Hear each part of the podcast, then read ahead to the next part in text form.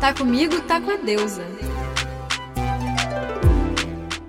Olá, deusas e deuses! Eu sou Clara Mello, sou escritora e amiga íntima dos astros, e esse é o Tá Comigo, Tá Com a Deusa, nosso podcast de amizade com os astros. Você pode me encontrar no Instagram pelo arroba com dois L's. Depois de uma pausa forçada por motivos técnicos que me impediram de lançar os novos episódios por algumas semanas, estamos de volta com força total para continuar uma série de episódios um pouco mais explicativos, mais aulinhas sobre alguns aspectos fundamentais da astrologia. E a gente não tá com um áudio assim 100% maravilhoso, porque meu microfone deu ruim, mas a gente vai fazer o quê? A nossa bela e boa e maravilhosa e atemporal filosofia brasileira do improviso. E a gente vai confiar nesse conteúdo maravilhoso e a gente vai compensar no carisma e a gente vai seguir. Se você já acompanha esse podcast tem um tempinho, a essa altura você já sabe de cor salteado que signos não fazem nada, né? A essa altura você já tatuou, já postou, já tem um pôster no seu quarto, já usa uma camiseta signo não faz nada. São os planetas, né, que agem, que fazem, que causam na nossa vida. E os signos são como eles causam. O lookinho, o jeito, como que esses planetas vão agir. Agora vem a vez delas, das casas maravilhosas. As casas vão dizer onde essas coisas acontecem.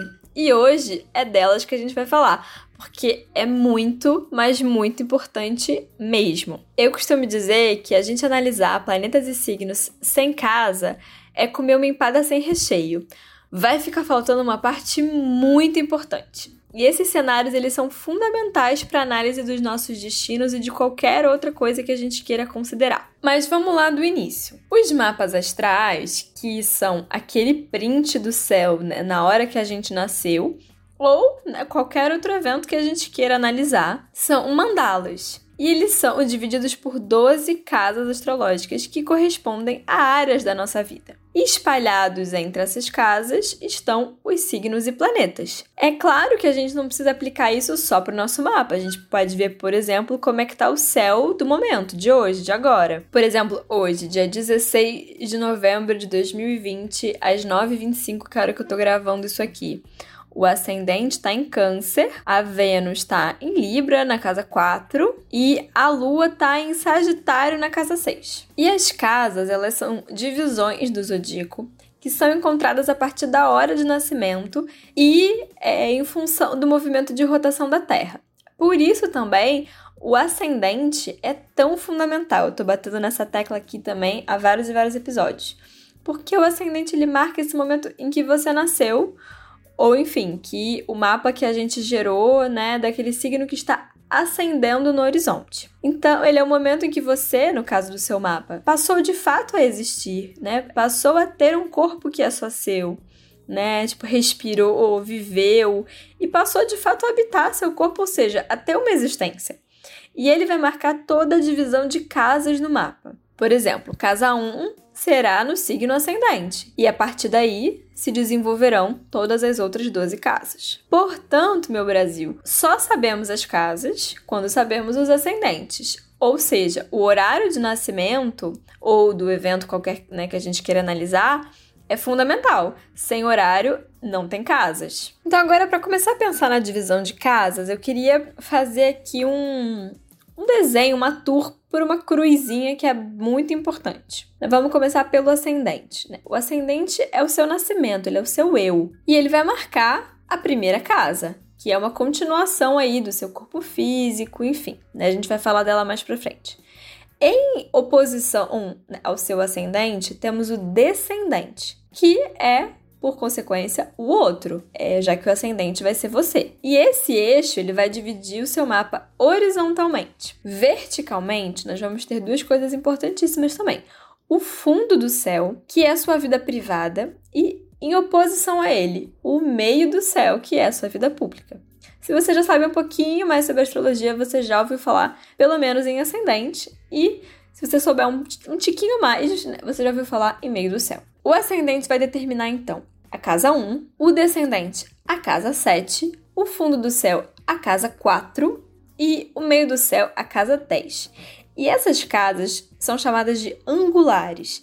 E elas são muito fortes e muito importantes. Não à toa, eu estou começando explicando, né, como é que elas se situam no seu mapa. São casas que trazem inícios né, de situações e têm uma conotação mais pessoal, de assuntos mais pessoais da nossa vida. Basta você entender que assim, o ascendente sou eu, o fundo do céu é a família, a vida né, privada, é, o descendente são meus parceiros. E a casa 10, minha vida pública é meu trabalho. Só aí você já matou todos os assuntos que a gente tem mais interesse nessa vida, né? Na sequência, nós temos as casas chamadas sucedentes. 2, 5, 8 e 11. E essas casas são como reações, elas concentram, conservam aquilo que foi conquistado. E depois temos as casas cadentes: 3, 6, a 9 e a 12. E essas casas elas têm uma tendência de ajustamento, de adaptação. Tem alguns astrólogos que consideram essas casas fracas ou com menos força. Eu, particularmente, não gosto tanto de ver assim. Eu acho que a força da casa vai depender muito do mapa de cada um. Se você tem uma casa 3 com aspectos importantes, com planetas importantes, logo ela vai ser forte. Aí senta que lá vem polêmica. Como é que funciona essa divisão de casas? Bom, até onde eu sabia, tem mais de 54 métodos e formas de divisão de casa. E não tem um consenso né, entre os astrólogos de qual seja mais eficiente. Então, é uma questão de escolha e de afinidade. A mais popular, eu, assim, acredito que seja a Plácidos. É um sistema que é utilizado pelos sites, os softwares, o Astro.com, enfim, né? É, Usa-se esse sistema com mais facilidade. Eu acredito que seja o que é mais usado, mais difundido. E tem outro sistema de casas que também é bem conhecido, que é o sistema de divisão por signos inteiros, que é normalmente utilizado para astrologia clássica, para astrologia tradicional. O que que acontece? Cada signo vai ter 30 graus. Quando a gente usar um sistema como o Plácidos, o início da casa pode começar em qualquer grau. Então, pode ser que ela pegue, é, por exemplo, mais de um signo, ou que comece no grau 5, 10, 20, 30 de cada signo. O sistema de divisão por signos inteiros, ele considera o seguinte: se o ascendente é câncer, toda a sua casa 1 vai ser câncer, sua casa 2 vai ser toda leão, né? Pega o signo inteiro de leão, sua casa 3 o signo inteiro é de virgem, né? e por aí vai independente do grau em que cai o ascendente. Outra polêmica é: tem alguns astrólogos que associam signos a casas. Então, Ares teria uma associação natural com a casa 1, Touro com a casa 2 e Gêmeos com a casa 3 e por aí vai. Se eu não me engano, essa associação tem uma origem com as técnicas da astrologia médica. E há vários astrólogos, principalmente os tradicionais, que acham que essa conexão ela não deve ser feita. Se tiver ficado muito confuso isso, você dá uma ignorada nisso por enquanto. Você segue aí o do mapa que você tiver e aos poucos, com a prática, se isso te interessar, você pode ir testando qual sistema de casas você acha que funciona melhor para você. Euzinha, testo pelo menos esses dois sistemas né, de casas, embora eu utilize mais o Plácidos. Mas eu analiso fazendo uma associação por signos e sem fazer também, né, dependendo daquilo que eu tô procurando ali naquele mapa. E eu é, uso esse sistema de casas Plácidos, mas eu também confiro o que, que seria numa divisão por signos, né? Por signos inteiros. Mas vou parar por aqui, porque depois vocês vão me mandar mensagem falando é, que vocês não entenderam nada. E eu sei que é confuso no primeiro momento, mas é só para só esclarecer que existem várias formas de divisão do sistema de casas e que isso não é um consenso. O que é consenso é que as casas são muito importantes. Então você vai fazer o seguinte: caso você não tenha o seu mapa ainda, você vai lá no astro.com, bota seu dia, seu horário de nascimento e você vai ver lá, o seu ascendente é o início da sua casa 1. Então, a próxima linhazinha que cortar o seu mapa vai ser casa 2, a outra casa 3 e por aí vai. Então você pode se apegar nisso por enquanto. Depois você vai testando se você quiser. Então vamos ao que interessa. Casa 1. Casa 1 é a continuação do ascendente. Então ela vai falar, em primeiro lugar, do seu corpo físico, sua aparência, suas feições, sua expressão facial, sua personalidade, sua forma de agir, a vitalidade física. E é uma casa que vai falar de saúde também, porque é o seu corpo, né? É aquela coisa, meus amores, ascendente em linda E a casa 1 um é também como, como que você se diferencia é, dos outros. É a consciência é, de si mesmo. Afinal de contas, sua mãe já te avisou que você não é todo mundo, seu ascendente também te avisa isso. E a sua iniciativa pessoal.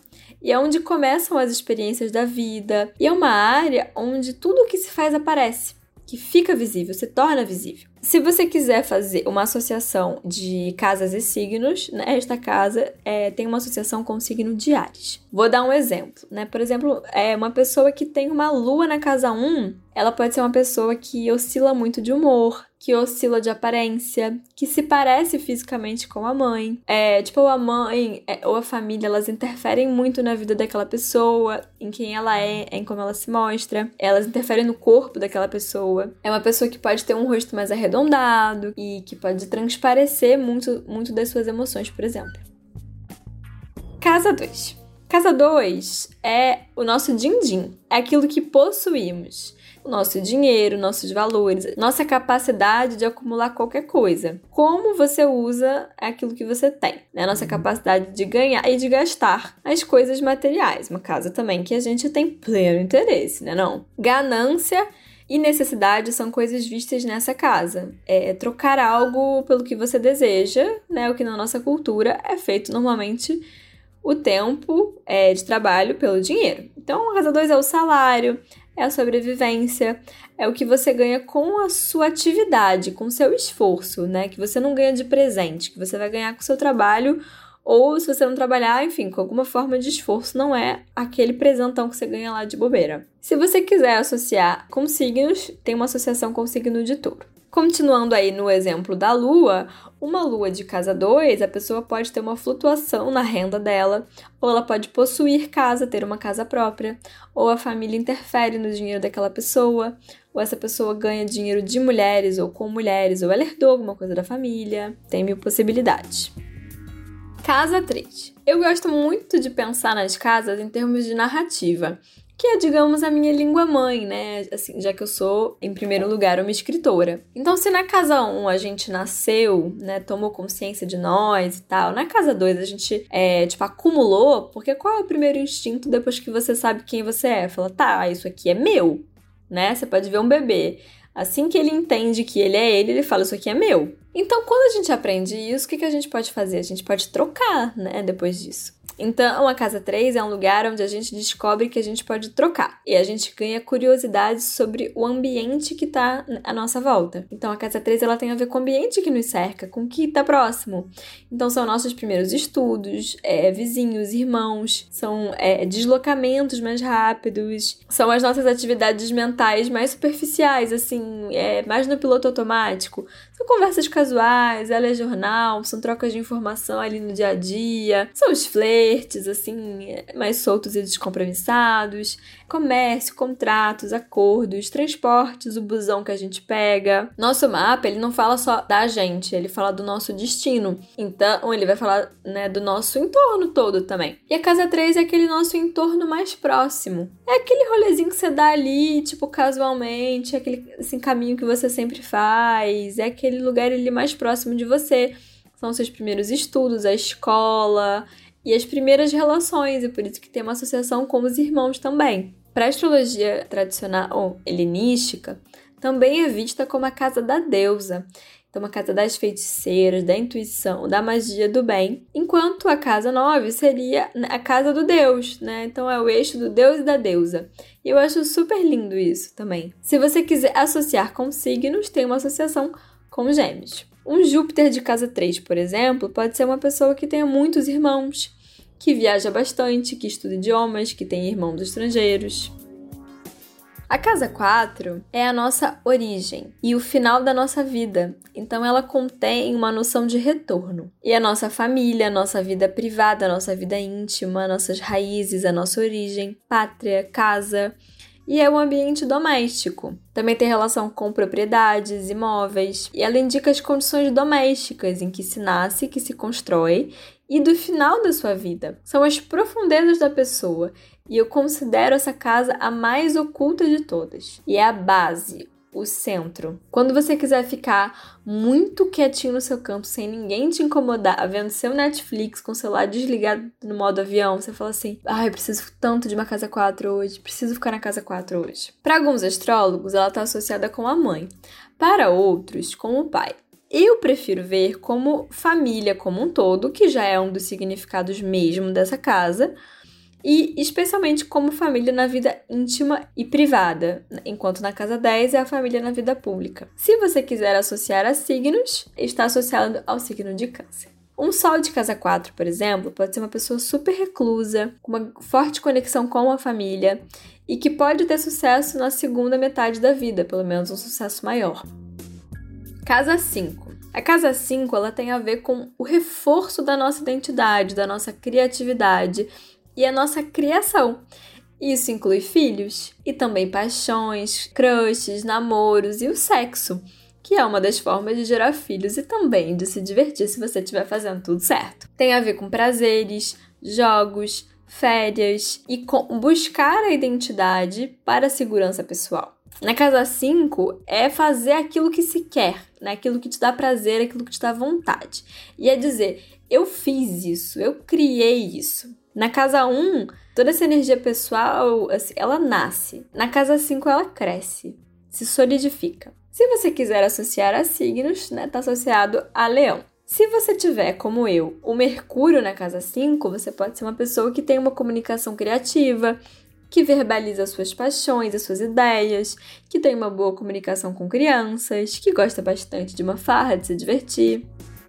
Casa 6. Essa é polêmica, hein? Casa 6 tem uma associação com serviço, servidão. Na tradição, ela é uma casa que está relacionada com a escravidão, com trabalhos pesados ou sem reconhecimento. Eu gosto de pensar essa casa como uma casa de prestação de serviço e de aperfeiçoamento. Até porque ela é uma casa que vem antes da casa 7, que é a casa das relações. E antes de se relacionar, é bom que a gente aprenda bastante coisas, se melhore e se trabalhe bem. E é uma casa que também tem a ver com doenças. Saúde está na casa 1. É, casa 6 é doença. Tem muito material na internet e tudo mais que está associando é, casa 6 à saúde. Fake news, tá? Fake news. E também tem a ver com animais de pequeno porte. Tem uma relação com o cotidiano, com a rotina, com tomar consciência das coisas do seu cotidiano. Eu percebo muito na análise de mapa que ela também tem a ver com coisas burocráticas, com trabalhos pequenos, minuciosos. Um dia eu fui comprar uma coisinha na padaria e aí no saquinho tinha assim: servir bem para servir sempre.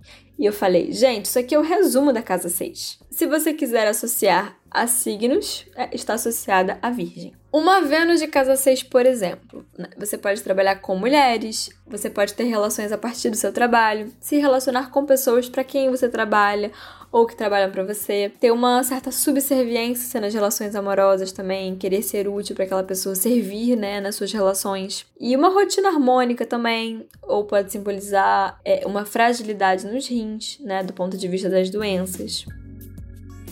Casa 7. Casa 7 está de frente para casa 1, né, que é o eu. Então, ela é o outro. Casamentos, uniões, associações, sociedade. É o parceiro, é o marido, é a esposa, é o sócio, é o cliente são seus alunos, se você for professor, por exemplo, e são seus inimigos declarados, porque tá de frente para você. Então é tudo que tá te olhando de frente, seja como uma forma de colaboração, seja como uma ameaça também. Então também são seus adversários. Se você for um, um atleta, por exemplo, uma pessoa que joga tênis, seu adversário tá na casa 7. Nessa casa também estão é, é, os assuntos legais, os processos e as relações públicas e a forma de harmonização é, de você com o outro. Se você quiser associar com signos, tem uma associação com Libra. Um Marte na casa 7, por exemplo, pode ser né, uma união com uma pessoa que seja é, tipo agressiva, ou pode ser uma união que aconteceu de modo apressado, por exemplo. Casa 8. Essa é polêmica, não vou mentir que eu gosto, hein? Casa 8 é a casa seguinte da casa 7. Então aqui eu vejo muito como isso, assim, ou a relação acaba de vez, ou ela aprofunda. é aquela coisa, você acabou de conhecer, né, assim, a pessoa, tá tudo lindo, maravilhoso. Aí na casa 8, o negócio assim, tipo, avançou. Foi pra intimidade ali. Então, assim, ou aquilo melhora, ou aquilo acaba. E por ser também, né, tipo, essa consequência das relações, ela também tem a ver com o dinheiro do outro, né, dos outros. E também por ser oposta à casa 2, né, que é o seu dinheiro. Então, se na casa 2 está o seu dinheiro, na 8 está o dinheiro dos outros. Então, ela tem a ver com pensões, com impostos, taxas, seguros, com heranças, com recursos partilhados ou através de associações. Então, pode ter o dinheiro que você faz é, tipo, a partir do seu casamento, que você faz a partir é, de uma sociedade profissional, o dinheiro do seu cliente. Formas de recurso conjunto também. Também tem uma relação com a morte, e é por isso que fica todo mundo apavorado, né? Com funerais, ela também pode falar do tipo de morte, da atitude diante da morte, e como eu já disse, né, das heranças, que muitas vezes são uma consequência da morte, né? É uma delas. E é uma casa de ressurreição, de regeneração, porque a morte ela não é o fim. Tanto não é o fim que a casa da morte não é a última casa. Tem que destruir para renovar. Quando a gente fala de morte, já fica todo mundo apavorado. Mas gente, eu vou dar um spoiler aqui. Vai todo mundo morrer. Vai todo mundo mesmo, não vai escapar ninguém. E a morte de uma pessoa, assim, ela não vai depender exclusivamente da casa 8, tá? Não se impressionem com isso, porque vocês vão acabar prevendo coisas erradas e ficando ansiosos sem a menor necessidade. Eu não analiso nem vejo morte de ninguém em consulta de mapa, nem que me implore, porque não faz sentido. É uma ansiedade que não faz sentido e que tem toda a chance de errar, né? Então, pra quê? Claro, gente, essa morte, ela não é só literal, né? Do corpo parar de funcionar. Né? Pode ser. Às vezes as pessoas com muitos planetas na 8 pensam na morte, lidam com a morte de várias maneiras, trabalham com a morte. Mas não é só isso. São, são os processos de finalização que precisam acontecer, né, até para nascer o novo. E essa é uma casa que também tem uma associação com sexo, né? O sexo foi visto ali na casa 5, mas ele também pode ser visto na casa 8, porém de uma forma mais intensa. Se a gente pensar no orgasmo como a perda da consciência, que também né, pode ser chamado de uma pequena morte, né? Os franceses já deram essa lição pra gente. Então, né, tem uma associação também. Um vulco de casa 5 é aquele vulco divertido que a gente faz é pela procriação ou pelo prazer, né? Que a gente faz né, para ter filho, ou porque a gente tá uhul, se divertindo e tal. O vulco de casa 8, aí já é um troço mais intenso. Aí já é um troço que vira uma coisa de uma dominação ou de um processo transcendente, sabe, muito louco. Então, às vezes, né, depende da vibe, né? Se pergunta aí, você faz mais sexo casa 5 ou sexo mais casa 8? Já chega né, pro seu mozão, pro seu crush e fala assim: hoje eu tô casa 8.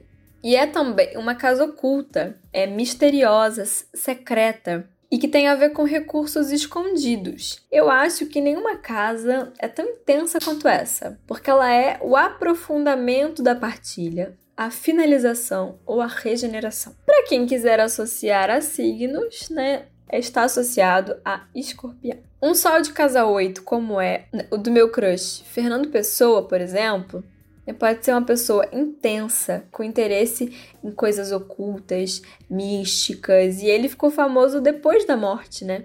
E tinha um, um interesse em, em, em ocultismo, em pesquisas profundas. Casa 9. Casa 9 é a casa que está oposta à casa 3. Ela é, portanto, o estrangeiro, é o ambiente que está longe. São os ensinos superiores, assim, tipo, avançados, as faculdades, as universidades, são os grandes trajetos, as viagens para longe. E ela também tem uma relação com religião, com a espiritualidade, templos, igrejas, filosofias, doutrinas, povos, costumes, culturas desconhecidas, é a distância. E também tem a ver com regulamentos, códigos éticos e morais, e a casa do mestre também, casa de aprendizado, de expansão, de conhecimento em larga escala. Na casa 9, ó, a gente abre a cabeça, expande os horizontes. E eu considero uma casa de muita positividade, de muita esperança também porque ela é a casa que vem na sequência da casa da morte. Então ela é a prova de que a morte não é o fim, Então ela tem uma, tem uma positividade intrínseca na minha leitura. E para quem quiser associar a signos, né, está associado a Sagitário. O Mercúrio na casa 9, por exemplo. É, pode ser uma pessoa que tem uma facilidade com idiomas, que queira fazer faculdade, que gosta de tipo, aprender coisas sobre outras culturas, que, que viaje para longe. Casa 10. Casa 10 é a continuação do meio do céu. É a vida pública, é a carreira, é a profissão, são as autoridades ou a nossa relação com autoridades. É a casa da conquista ou da realização. E ela é o topo do mapa. Então, é a nossa missão, é para onde nós queremos e devemos caminhar. E também tem a ver com a posição social, né, com poder ou a falta de poder. Tipo, é o lugar social no mundo, na comunidade, é a vocação e a reputação das pessoas. Tem a ver com, com ambição também, né, com as estruturas políticas, tem a ver com um dos pais ou com pais na vida pública, fora de casa, conforme né, eu já tinha dito que é a leitura que eu prefiro adotar. Para quem quiser associar a signos, tem uma associação com Capricórnio. Por exemplo, né, uma pessoa de Vênus de casa 10, como é o caso do Chico Buarque, da Sandy, de várias celebridades maravilhosas. Pode se relacionar com pessoas públicas e famosas, pode trabalhar com arte, com beleza, com mulheres, pode aparecer né, pela sua beleza, pelo seu charme, pela sua diplomacia, é, pode se relacionar amorosamente com pessoas que sejam elevadas socialmente, famosas ou que, enfim, trabalhe com elas. Sandy trabalha com seu marido, né, bastante. Chico Buarque tá aí sendo sempre conhecido, famoso como o cara mais bonito do mundo, do, do Brasil, dos países, aí ano após ano. O cara tá, sei lá, com quantos anos e segue aí sempre bombando e todo mundo quer saber com quem que ele tá saindo, se relacionando, enfim. Casa 11. Casa 11 são os nossos planos, sonhos, aspirações, esperanças, é, capacidade de abertura de ideias são também é, os nossos amigos, grupos, coletivos, associações. São interesses humanitários, instituições, equipes, sindicatos, assembleias, clubes, o círculo social. É a identidade de grupo e a criatividade dentro de um contexto social. Reflete as ideias e os ideais da pessoa quando ela se une a grupos, por exemplo, como partidos políticos ou fraternidades espirituais e podem ser filhos adotivos ou enteados também. Para quem quiser associar a signos, né, está associada com o signo de Aquário. Por exemplo, uma pessoa que tem um Saturno né, na casa 11, como eu, pode se sentir cobrada pelos amigos, pelos grupos, pode ficar insegura com relação à sua coletividade, ao seu círculo de amigos, e pode ter amigos mais velhos também, e amizades consolidadas, duradouras. Chegamos à última. Tchan, tchan, tchan, tchan. Casa 12. E essa então é polêmica atrás de polêmica. Essa é uma das casas mais incompreendidas. E não à toa, porque é uma casa complexa mesmo. E confesso, foi a casa que eu mais é, demorei para entender. Sigo entendendo ainda, porque sigo sempre estudando, sempre em pesquisa e sempre atenta para aprender. Casa 12 está anterior ao ascendente, né? Casa que está, tipo, atrás do ascendente. Se o ascendente é o seu corpo físico, sua casa 1 é né, você, seu corpo físico, pensa lá que a casa 12, então, é o que está, tipo, atrás de você, né? Então, é uma casa bastante oculta também. Tem relação com aquilo que a gente não vê com os bastidores, porque se na casa 1 né, começa a sua vida, seu corpo, você, tem um troço acontecendo lá atrás que a gente não tá vendo. Então, olha, é uma casa que acumula resíduos também, né?